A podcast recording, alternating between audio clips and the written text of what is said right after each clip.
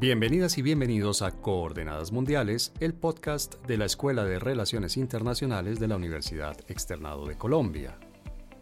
El pasado 11 de febrero se celebró el Día Internacional de la Mujer y la Niña en la Ciencia. Esta fecha fue instituida en 2016 por la ONU para generar conciencia de la importancia de la participación de las mujeres en este campo tan importante del desarrollo humano. Una mirada rápida a la historia de la ciencia nos permite ver que las mujeres siempre han estado presentes en ella, haciendo aportes valiosísimos en el desarrollo de las diferentes disciplinas. Sin embargo, este mismo ejercicio retrospectivo nos permite ver que la diferencia cuantitativa en la participación y en el reconocimiento es muy grande entre hombres y mujeres. En la actualidad, la brecha de género en la educación, medida por ejemplo por el número de mujeres que se matriculan en carreras científicas o que son docentes de las mismas, es aún muy amplia. Algo similar sucede en la práctica científica. La cantidad de mujeres científicas trabajando en laboratorios o en centros de investigación es aún menor que la de los hombres, y la diferencia se hace aún más evidente si se analizan los cargos directivos de estas instituciones. Para entender el papel de las mujeres en la ciencia, las barreras que deben superar para ingresar a sus disciplinas y las dificultades particulares que tienen para tener el reconocimiento profesional que se merecen, nos acompañan en este episodio. Jenny Paola Dana Huitrago, quien es una mujer científica colombiana nacida en Ibagué, con múltiples estudios, entre ellos un doctorado en ciencias económicas en l'Université Grenoble en Francia, Laura Galvis, investigadora postdoctoral en el Instituto Neuromugène de Lyon, Francia, donde trabaja en el desarrollo de una terapia celular para distrofias musculares, y Luisa Echeverría, asesora del Grupo de Relaciones Internacionales y Cooperación de la Dirección General del SENA, quien es consultora además de Educación Superior y está realizando su doctorado en Educación. Bueno, pues tengo hoy un grupo de invitadas de lujo. La verdad, yo creo que ha sido uno de los... Mentiras, eso digo en todos, los, en todos los episodios, pero es cierto, siempre tenemos invitados muy, muy interesantes que saben mucho de sus temas, que además son muy generosas y muy generosos con su tiempo para acompañarnos aquí en Coordenadas Mundiales. Entonces, hoy le doy las gracias a Laura Galvis. Hola Laura, bienvenida. Hola César, muchas gracias por la invitación. A ti, por supuesto, por aceptarla. Jenny, bienvenida. Hola César, muchísimas gracias. Hola para todos y súper contenta de estar aquí. Muy bien, y finalmente a Luisa Fernanda Echeverría también le doy las gracias súper especiales por estarnos acompañando en este episodio de Coordenadas Mundiales. Gracias César y gracias a la audiencia. Y yo quiero contar un detallito porque estoy feliz. Hoy estoy feliz porque por primera vez desde que comenzamos a grabar Coordenadas Mundiales estamos en un estudio profesional de grabación. Bueno, yo estoy en un estudio profesional de grabación, nuestras invitadas se conectan a través de internet, pero espero que nuestros oyentes disfruten el, producto. Yo voy a disfrutar el proceso. Por fin tengo un estudio insonorizado con un técnico excelente que me está ayudando y bueno, todas las ventajas de estar en un estudio profesional, pero pues eh, ojalá nuestros oyentes y nuestras oyentes también sientan en la calidad del producto esta profesionalización de nuestro podcast de coordenadas mundiales. Eso es simplemente un detallito técnico, pero la verdad es que estoy feliz. Tengo, tengo hoy por fin, eh, en, dos años que llevamos largos de estar haciendo coordenadas mundiales, tengo yo la, no sé, la, la ventaja y la comodidad de un estudio profesional de grabación. Bueno, pero eso es simplemente un dato anecdótico. Les propongo a mis invitadas que comencemos y entremos en materia. Obviamente el tema que nos reúne aquí es el de mujeres en la ciencia y eso se debe, como dijimos en la introducción, a que hace unos días, el 11 de febrero, se celebró precisamente el Día Internacional de la Mujer y la Niña en la Ciencia. Y eso es una celebración que está auspiciada, que está instituida y está auspiciada por la Organización de Naciones Unidas. Entonces, la primera pregunta que se me ocurre a mí, obviamente un poco dinosaurio, hombre, etcétera, etcétera, etcétera, es ¿por qué? ¿Por qué hay que celebrar un Día de la Mujer y la Ciencia? Porque hay que institucionalizar una fecha especial para esto. No sé si Laura quiere comenzar. Vale, César. Pues realmente tenemos que celebrar este día porque lastimosamente eh, todavía existen muchas diferencias entre, entre las mujeres y los hombres y los accesos que tenemos a, este mundo de la investigación científica. Entonces, este día un poco resalta la labor de las mujeres que han abierto el camino eh, para que hoy, digamos, nosotras estemos aquí eh, haciendo ciencia y también busca inspirar a futuras generaciones a, que se, a que se atrevan a entrar en este, en este camino y, que vean que existen mujeres eh, haciendo esta labor. Jenny, ¿qué tantas barreras de entrada hay para las mujeres que no haya para los hombres? Digamos, estamos en un país que de por sí no es que privilegie mucho la ciencia, ¿no? Es decir, los presupuestos privados y públicos para ciencia no es que sean los más grandes, culturalmente, digamos, los científicos no sé qué tan prestigiosos son socialmente.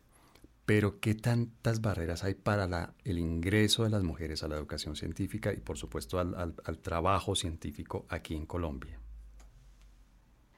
Bueno, yo aquí quiero hablar de una experiencia propia para dar respuesta a esta pregunta y es algo que me pasó aquí en Colombia.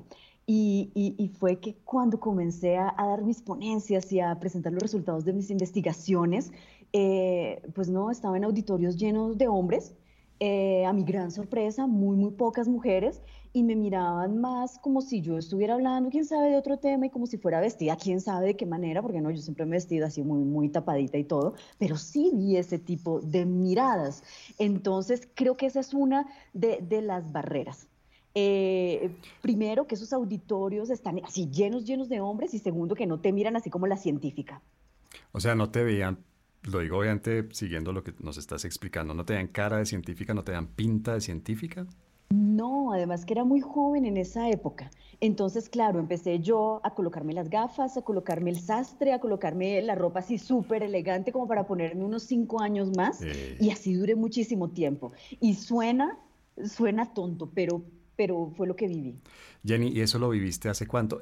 quiero decir, porque vamos a hablar también de la actualidad, pero ¿hace cuánto que tú empezaste tu carrera como científica? ¿Esto que nos estás contando es de hace cuánto tiempo? Eso lo viví como entre los 20 y los 25. Ya a partir de los 35, pues ya no me tocó eh, disfrazarme para verme más grande, entonces ya, ya la cosa es diferente.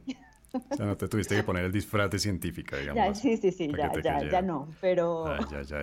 Luisa, yo veo que te ríes con esto porque pregunto, me imagino por tu risa, pues esto obviamente es un programa de audio, entonces hablo de lo que yo veo aquí en nuestra conexión, en nuestra pantalla por la conexión, pero veo que te ríes con una, con una gana que me da la impresión de que tú viviste algo similar o no sé si todavía lo estás viviendo. Sí, tal cual. Eh, especialmente, como dice Jenny, cuando, cuando se es una persona muy joven eh, y se es mujer, muchas veces toca uno disfrazarse, literal, para que medio lo puedan tener eh, en, cuenta y no lo miren a uno muchas veces simplemente desde el, desde el aspecto, sí, de que uno es una mujer y, no sé, una mujer con la que puedes tener una cita o algo así, eh, sino una mujer con la que también puedes, puedes hablar de otros, de otros aspectos, ¿no? Entonces, sí, lo que, lo que yo quería compartir es, es básicamente eso, que somos mucho más que eso, que tenemos muchas, muchas ideas para compartir y que principalmente eh, también toca muy difícil cuando se es una mujer de región, cuando se es una mujer de región y cuando se es una, una, una mujer eh, que se adhiere, digamos, a, ciertos grupos étnicos, ¿no? Entonces, eh, de, todo esto hay que conversar. Es, es importante tener estas conversaciones cómodas cuando hablamos acerca de la mujer en la ciencia.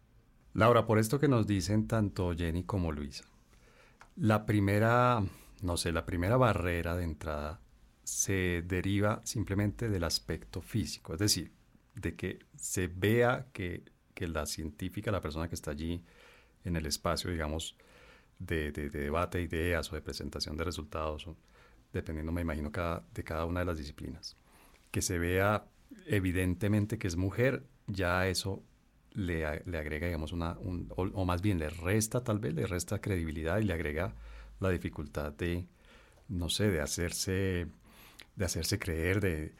Y además el hecho de ser joven y además el hecho, como decía también eh, Luis ahora, el hecho de, de, provenir de una región, de, de entrada es un tema simplemente de aspecto físico, ya solamente quiero decir, solamente con el aspecto físico ya hay de entrada una barrera allí, una, una, una dificultad que tal vez los hombres no tienen o la tienen pero en menor, en menor intensidad. No, yo creo que de entrada eh, hay una reacción ¿no? a, la imagen, eh, pero obviamente las barreras existen en diferentes niveles, ¿no? Entonces no, no se puede generalizar que, que solamente eh, es la imagen y creo que incluso muchos de los problemas actuales o los más importantes que tenemos hoy en Colombia, eh, más allá de acceso, eh, es, es, permanencia, ¿no? Y, y, digamos que él, también como lo que hablaba Luisa de, de las regiones, creo que es muy importante también tener en cuenta que las barreras y, las diferencias de género que existen hoy en día en el país eh, no se pueden desligar de, la realidad socioeconómica.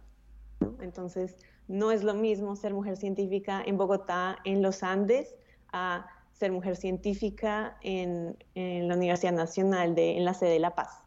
Claro. Simplemente no es lo mismo y, y el error se comete en tratar de generalizar, ¿no?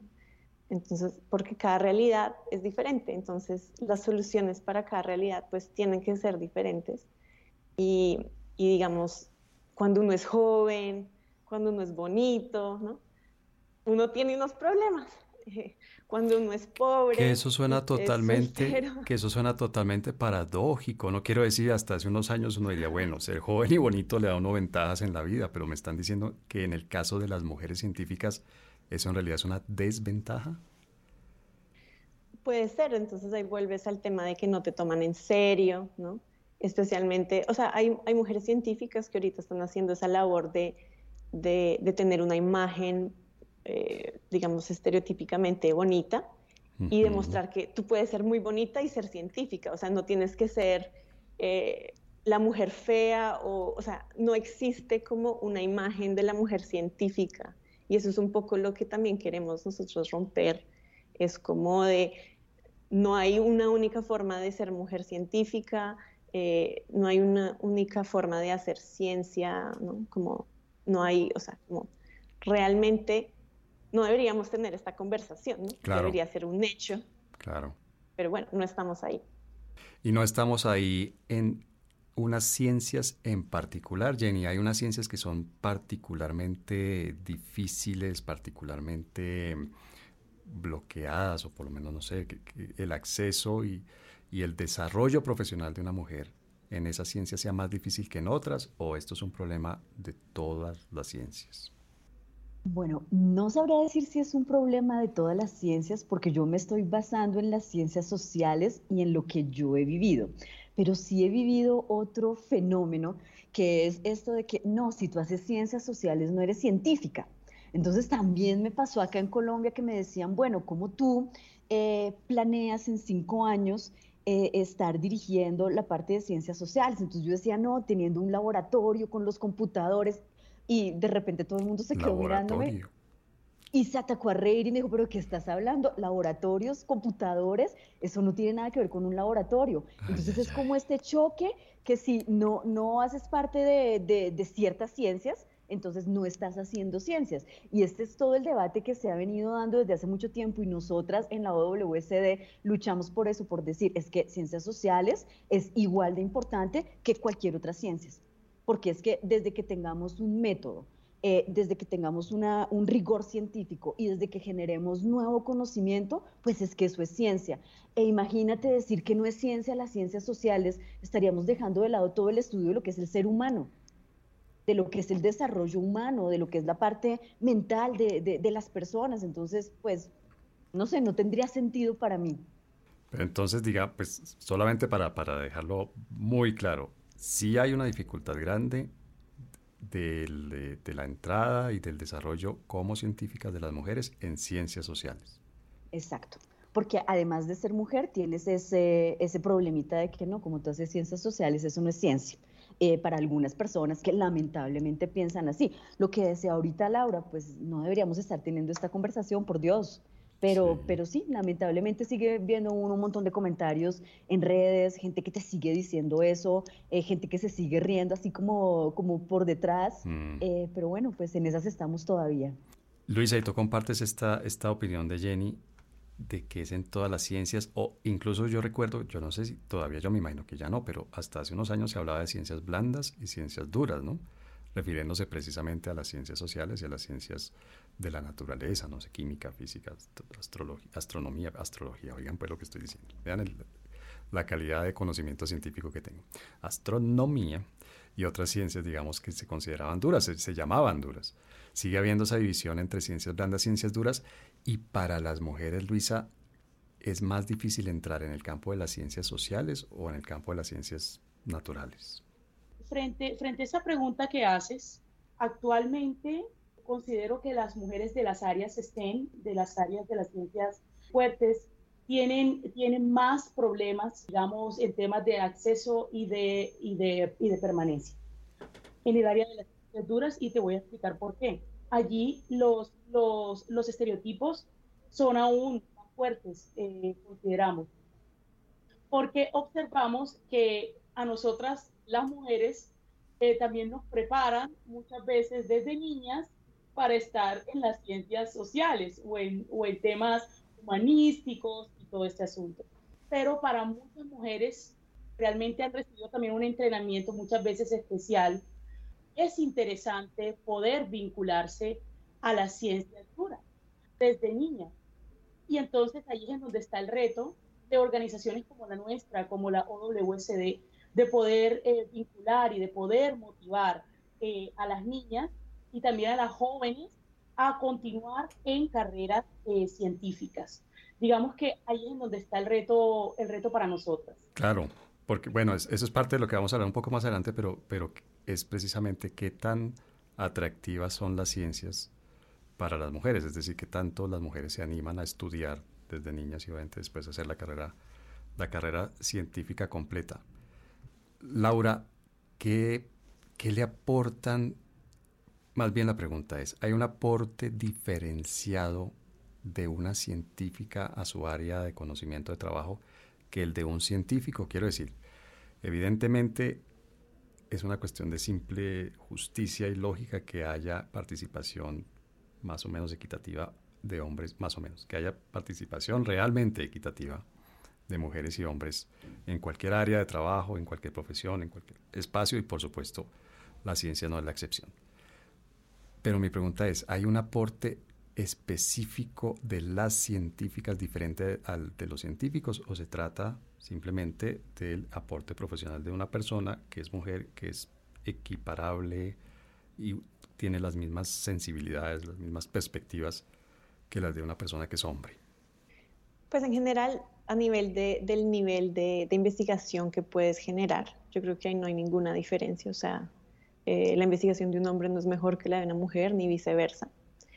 Pero es más un tema de, de visión o de, de, cómo tú entiendes el problema o el tipo de soluciones que, que puedes aportar. Entonces, digamos, eh, con la pandemia, por ejemplo, una de las grandes cosas que salió fue que, eh, no sé, las mascarillas eran hechas solo de un cierto tamaño, porque las personas que diseñaron las mascarillas, pues eran todos, digamos, hombres o adultos, por ejemplo, ¿no?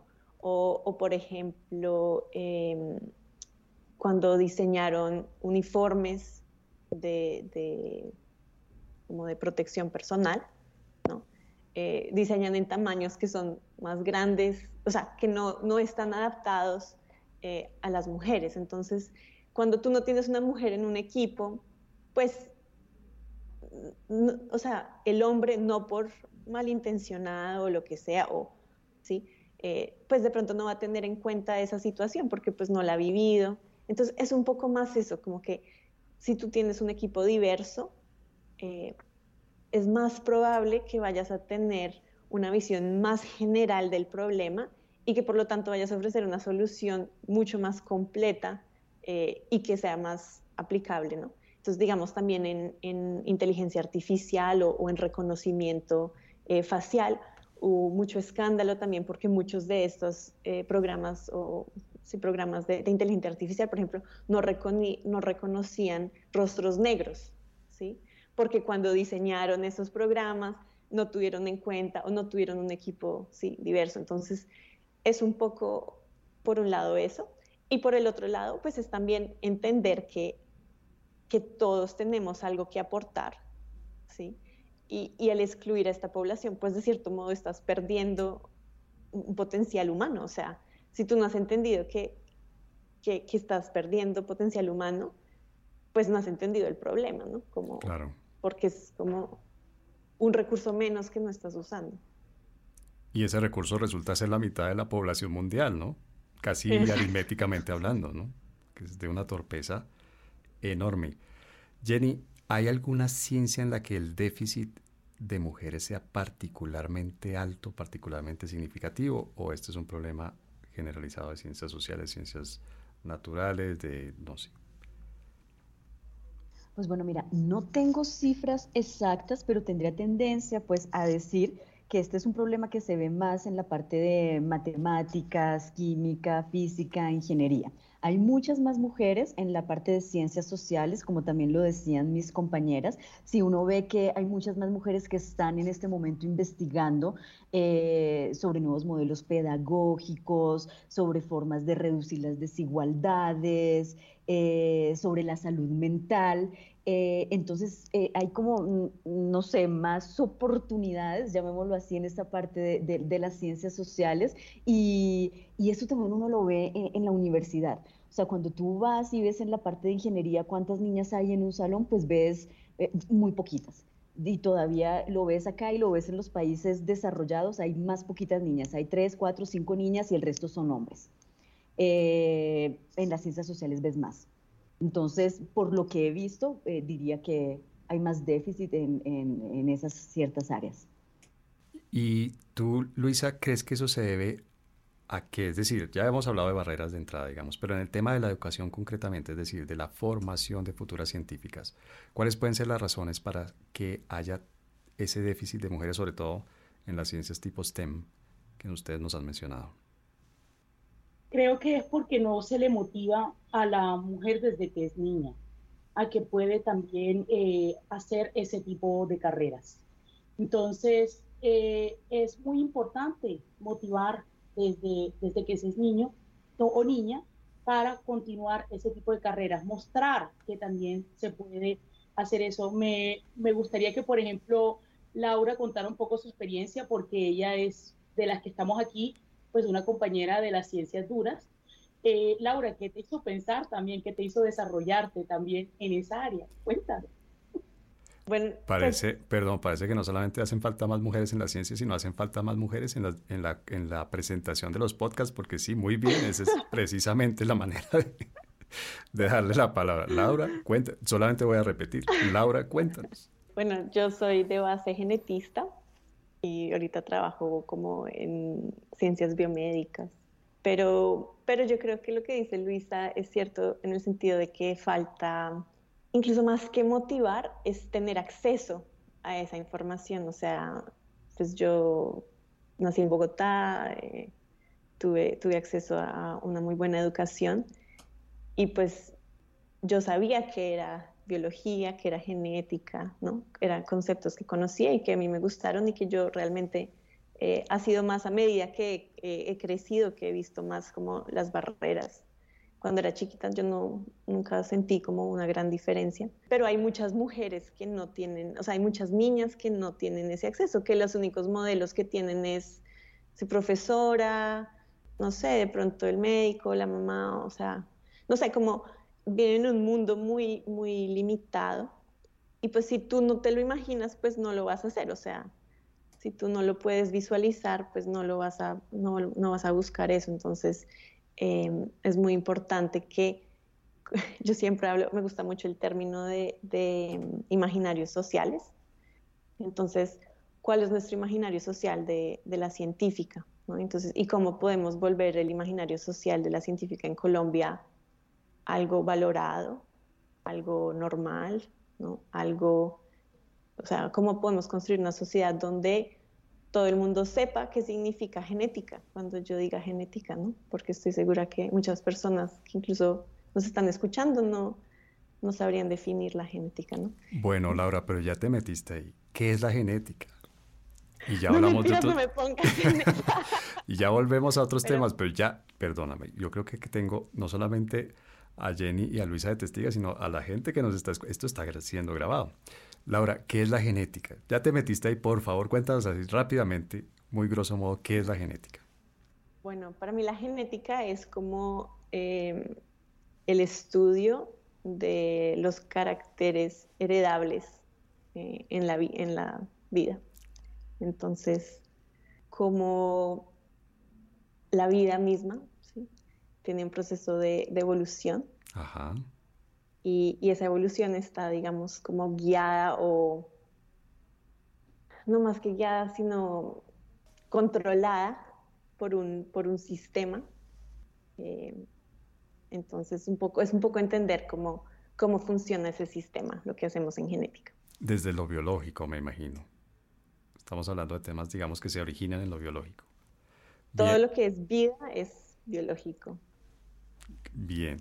Gracias, gracias porque, porque creo que por fin, después de un buen tiempo de estar en este planeta, he entendido qué es la genética. Muchas gracias.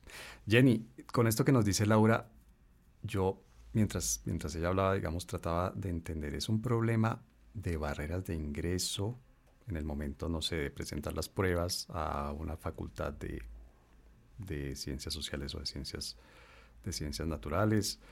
Es un problema que viene mucho atrás, que por lo que nos dice Laura, pareciera ser así. Pues obviamente me gustaría mucho que tú nos explicaras si es así.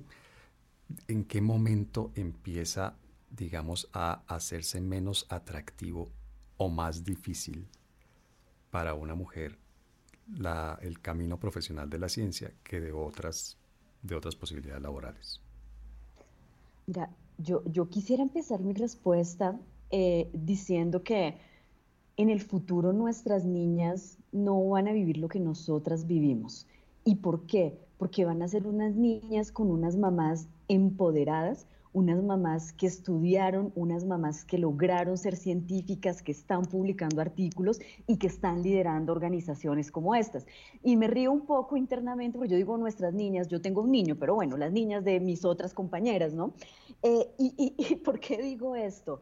Porque, claro, o sea, yo recuerdo cuando era chiquita y cuáles eran mis referentes. Yo decía, no, pues mi mamá, mi tía, están en la casa, dejaron de trabajar con el segundo hijo, muchas no terminaron una carrera. Entonces, de pronto, eh, en ese imaginario, digo de pronto, uno va creciendo como con, con eso, eh, yo realmente estoy hecha para esto o debería hacer esta otra cosa o tal vez no soy tan buena para las matemáticas. Hace poco leía un estudio que todas las niñas cuando, cuando entraban a, primaria eran muy buenas y tenían unas capacidades mayores o similares a la de los niños y que a medida que iba pasando el tiempo, pues eh, ellas creían que no, que tenían menos capacidades y optaban por unas carreras que eh, no tenían tantas matemáticas. Pero ¿de dónde sale eso? Discúlpame por interrumpirte, pero ¿de dónde sale eso? Es decir, si, al comienzo, digamos, en la línea de partida, niños y niñas, tienen, es más, nos estás diciendo, las niñas tienen una ventaja en términos de, no sé, razonamiento cuantitativo o comprender el lenguaje matemático. ¿En qué momento se empieza a, cambiar esa ventaja por una desventaja? ¿En qué momento la, la, ventaja se convierte en una desventaja? ¿O en qué momento, no sé qué es lo que pasa, qué es lo que sucede? Pues mira, ese estudio en particular decía que era el mismo contexto lo que la niña veía en su casa, como nuevamente veía a su mamá o a su tía que no hacían matemáticas, o el comentario de pronto del niño que iba y repetía algo que había escuchado eh, en su casa, que lo había escuchado de pronto de su tío o de su padre. Pero digo, eso tal vez nos pasó a nosotras y tal vez le pasó a nuestras madres, pero yo creo que las futuras niñas, las, las hijas de esta generación, no lo van a vivir tan fuerte porque estas niñas van a ver, eh, mi mamá, mira todo lo que está haciendo, está publicando, es una científica, tengo muchos más referentes porque somos mujeres empoderadas y que estamos trabajando para eso. Entonces, eh, tal vez esté siendo súper optimista, eh, pero, creo que ya estamos pasando una, una barrera. esa barrera de las creencias, esa barrera de, un machismo por allá latinoamericano que pues lamentablemente nos alcanzó a tocar a nosotras. Luisa, y para terminar este segmento y obviamente este tema del que estamos hablando, ¿hay algo que, que vaya en contra de la creencia de, cada, de cada niña, de sus capacidades para las ciencias? ¿Hay algo que la sociedad le está diciendo a las niñas en donde hay un mensaje, no sé, subliminal o a veces no tan subliminal? Que está diciendo, no, tú no eres capaz de eso, pero tu hermanito sí, tu primito sí, tu amiguito sí, pero tú no eres capaz, o eso, o eso digamos, también se está desvaneciendo, se está desapareciendo. Yo considero que eso está cambiando, pero también, como decía Laura, depende mucho de los contextos. Lo que estábamos hablando ahorita, no es lo mismo una niña que tiene una educación privada y particular y muy en un colegio elite a una, a una niña que está en un colegio público y que ahora, por ejemplo, ni siquiera se puede conectar porque no tiene plan de datos ni nada de eso y está perdiendo mucha clase, por ejemplo. ¿no? Eh, entonces es muy complicado en un, en un país de, de, regiones como estos, eh, de verdad que, que, romper esa brecha de la, de la pobreza ya de por sí es, es algo, wow, magnífico, eh, poder salir de la pobreza, lograr insertarse, digamos, en este, en este contexto científico que no es fácil, no es fácil por diversos problemas que ya algunos los hemos discutido, pero también hay otros problemas, eh, el tema del acoso, el tema de la, de la inestabilidad laboral. Eh, son, son cosas con las que diariamente tenemos que vivir las compañeras que son madres. No hay políticas para madres científicas. Luisa, perdón, pero te estás adelantando porque eso vamos a hablar en el segundo segmento. Precisamente eso vamos a hablar en el siguiente segmento, pero digamos, en este me gustaría que termináramos con esta idea, con este tema el, problema de, es que no sé ni cómo expresarlo. Hay un tema también de autoestima que no es gratuito, es decir, que viene obviamente por canales culturales, sociales, pero también existe eso o eso es algo que ya hoy en día tal vez fue cierto en una generación anterior, pero en la, en la generación actual, digamos, ninguna niña duda de sus capacidades para hacer ciencia. Yo considero que todo depende y gira en torno a los referentes, porque cuando tú eres niño, tú por, lo menos yo lo recuerdo, yo veía a las personas que para mí eran referentes y yo veía qué hacían esas personas, ¿ya? Entonces, así tal cual, todos los niños hacen lo mismo. Entonces, si, si tú ves que tu referente, no sé, es el malandro del barrio, por ejemplo, o si tu, o, si tu referente, no sé, es una, es una persona que se dedica, digamos, a otro tipo de oficios. Entonces, yo creo que aquí el, el clic es buscar referentes, buscar referentes y que, y que los niños estén en donde estén, sean vulnerables, no sean vulnerables, tengan unos, unos referentes que los ayuden a ellos a enrutarse. En mi caso, por ejemplo, mis referentes eran mujeres que eran emprendedoras. Ellas no eran científicas, pero ellas eran, ellas tenían emprendimientos a nivel familiar. Entonces yo veía eso. Y, y, y, por lo menos en mi caso, yo soy investigadora, pero me dedico a la consultoría, que es una forma de emprendimiento. ¿Sí ves? Entonces, eh, creo que todo eso te enruta demasiado. Hablemos entonces también del tema de mentores y mentoras que son tan necesarios para estos temas. Este podcast es patrocinado por el Diplomado Virtual en Cooperación, Gestión de Proyectos y Financiación para el Desarrollo. Un diplomado dirigido a todas aquellas personas interesadas en adquirir herramientas prácticas para una formación de proyectos sostenibles y participativos. Inscripciones abiertas hasta el 8 de abril. Inicio de clases 12 de abril. Bien, muchas gracias. Bueno, en este segundo segmento vamos a hablar de la realidad con la que se encuentran las mujeres científicas. El primero, pues, como ustedes lo acaban de oír, estuvo dedicado a por qué eh, qué barreras hay para ingresar tanto a la educación en carreras científicas, luego obviamente en el mundo laboral y bueno, ya nuestras tres invitadas compartieron sus propias experiencias, las experiencias que han visto a, su alrededor y su conocimiento ya como científicas del fenómeno eh, visto de, de una manera macro.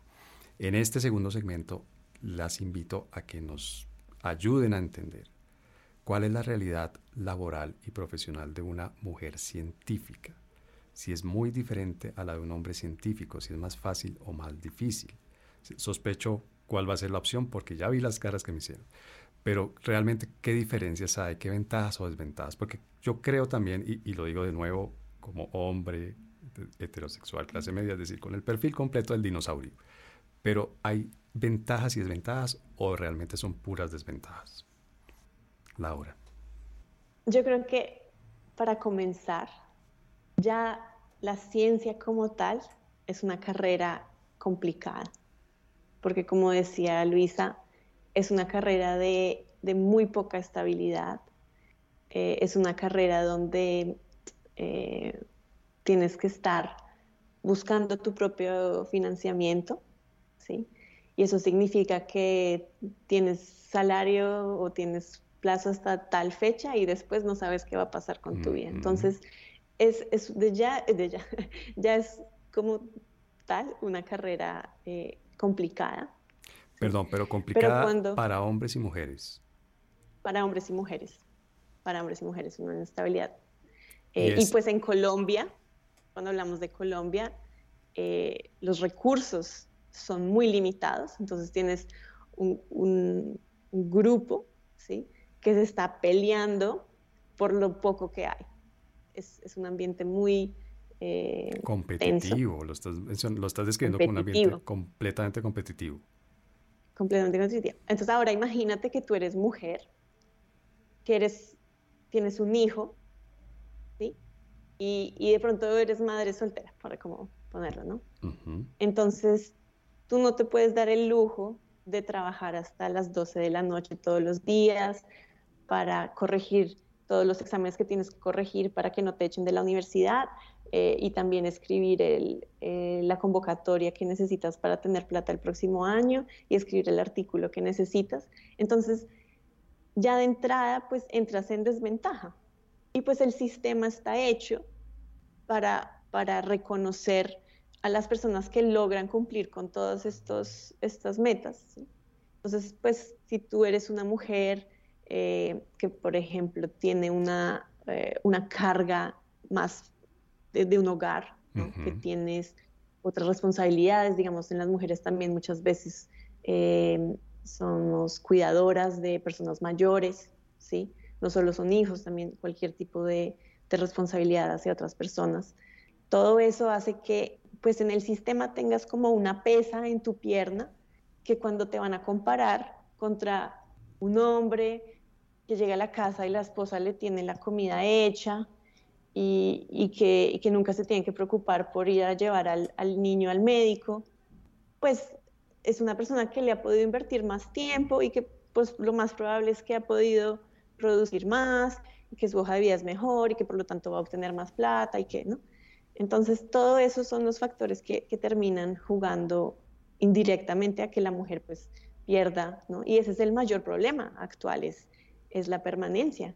Y digamos, antes hablábamos de, las ciencias sociales y como sí, en las ciencias sociales hay, hay muchas mujeres que entran, pero si tú miras los puestos de, liderazgo, los puestos directivos, la mayoría siguen siendo hombres.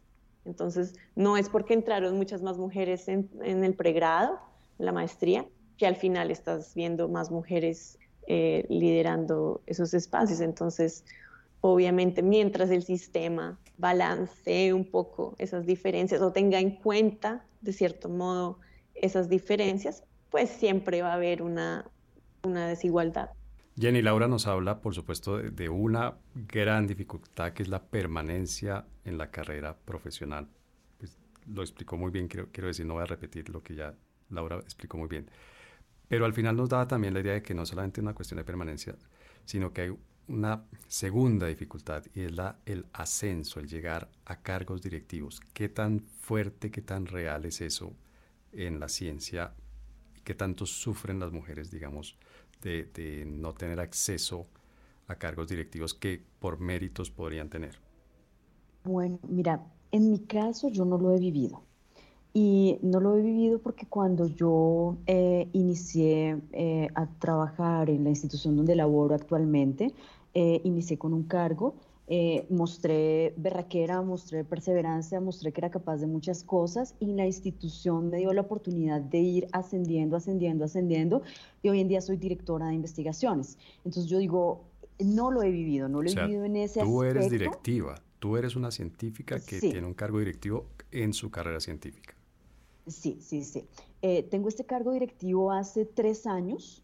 Eh, antes me dedicaba netamente a la investigación y ahora me dedico a la gestión de la investigación como directiva e igualmente a la investigación. Obviamente eh, mucho menos tiempo a la investigación porque el tiempo que, que se dedica a, a, la dirección es enorme. Entonces yo no lo he vivido. pero ¿por qué no lo he vivido? Porque la rectora que me hizo a mí en esa época la entrevista era una rectora. Eh, y la vicerrectora era vicerrectora igualmente. Entonces eran mujeres que habían pasado ese camino, que ya eran mayores y que creyeron en ese potencial de una mujer. Entonces eso es algo que yo tengo en mi mente y que siempre lo repito. Nosotras en estos cargos pues tenemos también que creer en el potencial de, las niñas, en el potencial de las investigadoras que están iniciando y pues también apoyarlas para que dinamicen su carrera. Puedo poner otros ejemplos. 90% de mis directoras de grupos de investigación es que son mujeres. Pero esto no es que yo haya dicho quiero que sean mujeres, no. Me di cuenta por mi experiencia que una mujer lo hace de una forma más estructurada, eh, que lo hace de una forma como más, tal vez lo que decía ahorita Laura, como que la mujer también tiene ese rol de cuidadora, de que tiene que organizar muy bien su tiempo para poder hacer todas las cosas. Entonces, en esta parte de la gestión, la mujer es súper, súper, súper eh, eficiente. Y supongo que es por eso mismo, porque no tiene el tiempo para estar por ahí haciendo otras cosas, para poder ser buena en todos los roles de la vida. Luisa, pero esta situación que nos cuenta Jenny en primera persona, es decir, de su experiencia profesional personal, ¿es la excepción, es la regla o es la muestra, digamos, es un punto de inflexión en una tendencia que comienza a cambiar, que se crea una nueva tendencia en la que las mujeres tienen mejor acceso, mayor acceso a los cargos directivos en, la ciencia? Yo sí creo que, es un tema bastante institucional, si ves. Eh, es un tema que depende mucho de las personas que estén como en el poder y como en el liderazgo. Sí considero que entre mujeres nos tenemos que ayudar. Particularmente yo, yo lo hago así, eh, con las compañeras del grupo de investigación también. Si veo una oportunidad, por ejemplo, para publicar, enseguida digo, ya aquí está, eh, tú vas a hacer esto, tú vas a hacer esto, ta, ta, ta, ta. Nos organizamos y creo que de eso se trata mucho poder generar, o sea, romper las, las barreras, porque igual siempre nos va a tocar hacer un poquito de tiempo adicional, ¿no? Siempre nos va a tocar como que estar dándole, mientras aquellos están descansando, uno tiene que darle como un tiempito adicional. Pero, pero este tipo de plataformas que tenemos, por ejemplo, como la OWCD, todas otras plataformas, redes, etcétera, son para eso, para, para crear relacionamiento que tenga un impacto en la carrera de la mujer, ¿no? Aquí eh, con, esta organización, por ejemplo, hacemos mucho tema de formación, mucho tema de networking, mucho tema de eventos, eh, de, actividades que te pueden ayudar a ti mejorar tu impacto también en la ciencia. Entonces, creo que eh, es un tema de acompañarse mutuamente en este proceso para trascender, básicamente. Laura, y volviendo, digamos, un poco a la casuística, pues si nos quieres contar tal vez tu experiencia o, experiencias que hayas visto tú de colegas científicas. ¿Qué tan justa es la evaluación que se hace del trabajo de una científica cuando se sabe que ha sido hecho por una mujer científica? En un tema como genética, que uno supone que es, no sé, que es difícil diferenciar si esto lo hizo una, una genetista o un genetista. Bueno, en general, sé que han habido estudios, pero no, no los podría citar en este momento, donde muestran que cuando tú eh, tapas o, escondes ¿sí? los autores, digamos que, la nota que le dan um, a, una convocatoria eh, varía cuando saben que, es una mujer. No tengo acá el, dato exactamente del estudio, pero, pero sí es algo común y, volvemos otra vez a, a, a esa perspectiva que hay, o sea, hay gente que piensa realmente que, que un hombre puede hacer mejor investigación que, que, una mujer. Pero digamos también en la ciencia se ve mucho como la rosca, ¿no? Entonces, el hombre, o sea, el amigo del amigo, ¿sí? Entonces, si tú como mujer no puedes entrar dentro de ese círculo, pues no tienes oportunidades, la gente no te dice, entonces, y por eso viene lo que decía Jenny, lo que decía Luisa de, de la importancia de, de, sostenernos unos al otros, no como excluyendo al hombre, como de, porque no se trata de eso para nada, o sea, nosotros somos cero eh, así, o sea, para nosotros es mucho más importante cómo desde tu posición actual, ¿sí? desde donde tú estás, qué puedes hacer para mejorar, ¿no? ¿Qué puedes hacer para llegar a donde quieres estar? Y una de las cosas, digamos, que también hablamos mucho es que, eh, por ejemplo, muchas mujeres no, no aplican a puestos de liderazgo o a puestos directivos. ¿sí? Pero por falta de ambición, por falta de, vuelvo a lo mismo hace un rato, por falta de creer que tienen las capacidades o las calificaciones, ¿por qué? ¿Por qué no se, no se, no, se eh, promueven o no se presentan, digamos, a, esas, a esos cargos directivos? Obviamente estoy hablando como, como una tendencia, obviamente hay, hay, mujeres que son muy asertivas y que van y, y, se promueven, pero digamos en mi instituto, eh, yo hice mi doctorado en Australia y, y ellos tenían abiertos convocatorias para, para eh, líderes de, de, equipos de investigación, como que ya llaman PIs. Y, y pues ellos querían como que fuera inclusivo y que diverso y que las mujeres pero solo tenían nombres que aplicaban. ¿sí? Entonces es difícil cuando tú quieres tener, digamos, un equipo diverso y solo estás recibiendo aplicaciones de hombres. Entonces, y digamos, yo hablaba con, con otra persona que eh, es mentora en ciencia y ella me decía que ella veía una gran diferencia entre cuando ella hacía mentorías como a una mujer o a un hombre, porque ella le decía, digamos, al hombre como, eh, ve y habla con tal persona y haz esto. Y el hombre iba y lo hacía ahí mismo, como sin miedo. Y muchas veces lo que le pasaba con las mujeres es que las mujeres lo pensaban y les daba como, no sé, como había un cierto eh, barrera, no sé. Entonces, digamos, para una mujer es mucho más difícil, hablo en general, ¿no? O sea, eso es una generalización. Es mucho más difícil a veces venderse, ¿no? La idea de, mira lo buena que soy, luchar, o sea, no luchar, pero como negociar su salario, ¿sí? Una mujer tiende a, aceptar. Y esos son como pensamientos y, formas de ver que, hay que ir cambiando en la mujer y que hay que ir viendo como no, o sea, tu labor es igual de valioso que la de un hombre y tienes derecho a negociar tu salario, tienes derecho a pedir más. Eh, y esos son como cambios de mentalidades que podemos hacer nosotras como mujeres desde nuestra posición hoy, porque obviamente hay muchos cambios institucionales que yo, pues hoy yo no tengo ni la influencia ni el poder para instaurar esos cambios. Entonces, pues la invitación es no como a quedarnos en la, ay no, pobrecitas y, y el mundo es injusto porque es injusto, ¿sí? Y más bien pensemos, ok, ¿qué vamos a hacer para sacar, salir adelante entre nosotras? Entonces es, listo, tengo esta oportunidad, conozco a la persona, eh, crear redes, crear apoyo. Y, y en Colombia, digamos, muy importante la internacionalización de nuestra ciencia. Entonces, ¿cómo podemos digamos, con capítulos como estas organizaciones de la UWS de Colombia, trabajar para tratar de visualizar a estas mujeres, a su ciencia y, que, se sientan como soy científica, estoy orgullosa, ¿sí? Eso es muy importante también como para cambiar esas visiones. Jenny, pues de nuevo, mi traducción de hombre era dinosaurio, yo oí, no oí más bien, cuando, cuando estaba hablando Laura, en mi cabeza inmediatamente apareció la palabra ambición. ¿Es una mala palabra para una mujer científica la ambición? Sí, es, no sé, está bien visto que tenga la ambición de querer eh, eh, tener un cargo mejor, de ir escalando laboralmente, profesionalmente, que ambicione un cargo directivo. Eso sigue siendo una mala palabra, sigue siendo una mala característica de una mujer que no, es, que no está tan mal visto en un hombre o eso ya es cosa del pasado, de nuevo, de los dinosaurios? No, para nada.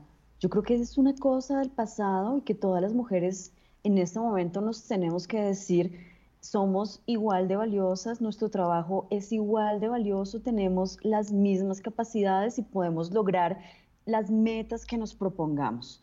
Entonces, con base en eso, pues no está mal decir ambición, porque todos los seres humanos tenemos la ambición de llegar a ser alguien y por eso estudiamos un pregrado, estudiamos un posgrado, eh, tuvimos un trabajo, quisimos seguir estudiando y eso es ambición en el buen término de la palabra. Ahora, yo creo que en, esa, e, e, e, en ese tema de ambición, yo creo que una mujer se tiene que construir y después deconstruir y después volver a construir, de pronto como para poderse parar en un espejo y decir, lo mío es valioso, y voy a ir y voy a negociar porque yo puedo. ¿Y a qué me refiero con eso? Ahorita que estaban teniendo la conversación, yo recuerdo varias cosas. Cuando yo estaba haciendo mi doctorado me decían, oye, pero tú, mujer latinoamericana, colombiana, como, ¿qué haces acá? Yo tuve comentarios como esos. Cuando escuchaba que, que hablaban ustedes de la rosca, que, que eso es algo que, que vivimos actualmente eh, y lastimosamente. Entonces llegaba yo a, cierta universidad o... Eh, conocí a alguien, oye, y me decían, ¿cuál es tu pregrado? Y yo, negocios internacionales. Ay, ¿eres egresada del externado? Yo, eh, no, de la Universidad del Tolima. Entonces, como que de una vez me hacían una cara. Entonces, ¿ves? Eso te va, eso te va eh, tumbando, te va tumbando y como, como te, va, te va metiendo en tu mente que no vas a tener oportunidad o que va a ser súper difícil llegar y conseguir un buen trabajo. Entonces, ahí es donde tienes que mirarte al espejo y decir, hombre, no, eh, saco todas esas ideas que son bobadas de mi cabeza, soy una berraca y voy y lo hago. Y no tengo que dejar mi ambición con la que empecé mi carrera. Luisa, ¿tú estás de acuerdo con Jenny? O sea, eh, ahí está, no sé, esta falta de reconocimiento propio, individual en las mujeres de su mérito, de su valor y de, a, dónde pueden llegar simplemente si, pues si, si siguen un camino, no sé, el, camino del esfuerzo y del, del mérito profesional. Sí, yo estoy totalmente de acuerdo. Y hay mucha gente eh, que te va a atacar y que te va, a tirar piedras en el camino y van a haber muchos momentos en el que no te lo vas a creer, como decía Jenny, eh, que por qué tienes que hacer un doctorado, por qué tienes que hacer eso, o sea, la gente siempre te va a cuestionar, pero, pero cuando miras hacia atrás te das cuenta también a cuántas personas tú has empoderado con esa decisión que tú tomaste, ¿ya? Porque esa decisión que tú tomaste fue ejemplo para muchas personas. Entonces, eh, yo, yo creo que se trata de crear ese tipo de ejemplos para que otras personas eh, nos sigan. Y, y sí es muy difícil muchas veces uno, uno, uno creerse el cuento, pero hasta que uno se lo cree y hasta que uno piensa que uno es mucho más que una institución. Yo en algún momento de mi vida pensaba, ay no, pero es que yo soy perenceja la que trabaja en tal institución hoy en día pienso, no, yo soy Luisa Echeverría, ¿ya? Entonces, em, creo que hay, que hay que creerse el cuento y pensar también que, uno es uno bajo sus propias realidades, bajo sus propios preceptos y obviamente eh, con las proyecciones que uno mismo quiere para su propia vida. Bueno, pues ahí tienes el lema para una muy buena campaña. Hay que creerse el cuento.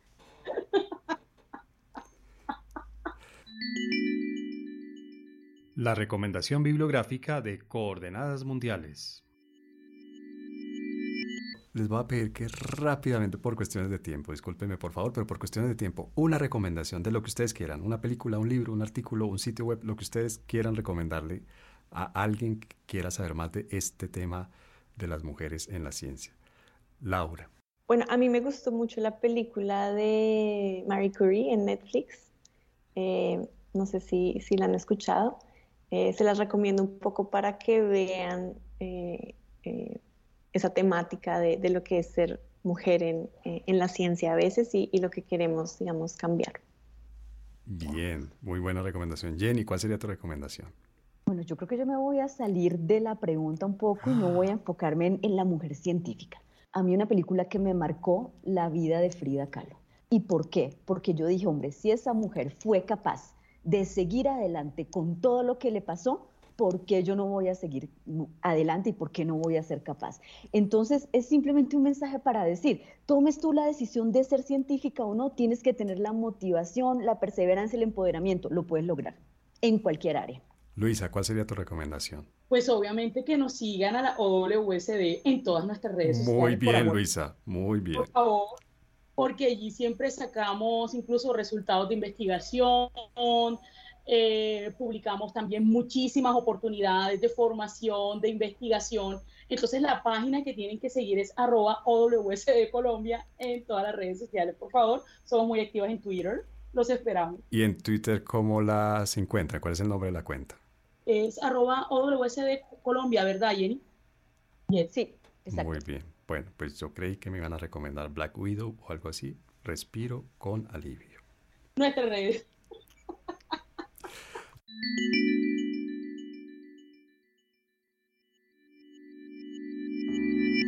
Laura, Jenny, Luisa, mil gracias. Un, un eh, episodio excelente, es decir, unas invitadas de lujo para darme yo el lujo de estar estrenando estudio profesional de grabación. De verdad, mil y mil gracias.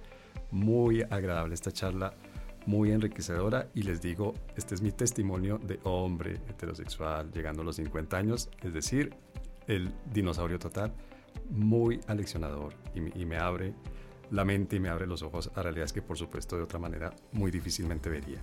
Mil y mil gracias Laura por habernos acompañado. Muchísimas gracias César. Acá quedamos pendientes y en contacto. Muy bien. Y además supe hoy qué es la genética. Ya eso es un valor agregado enorme este episodio. Jenny, mil gracias también por tu compañía. Encantada. He pasado un momento espectacular hablando de este tema. Y Luisa, gracias por haber participado y sobre todo por haberme quitado la angustia que tenía. Pero por Dios, ¿cómo es que no van a recomendar sus cuentas de, de Twitter y sus cuentas y su sitio web? Luisa, mil gracias por habernos acompañado. Claro que sí, con gusto, ha sido un placer.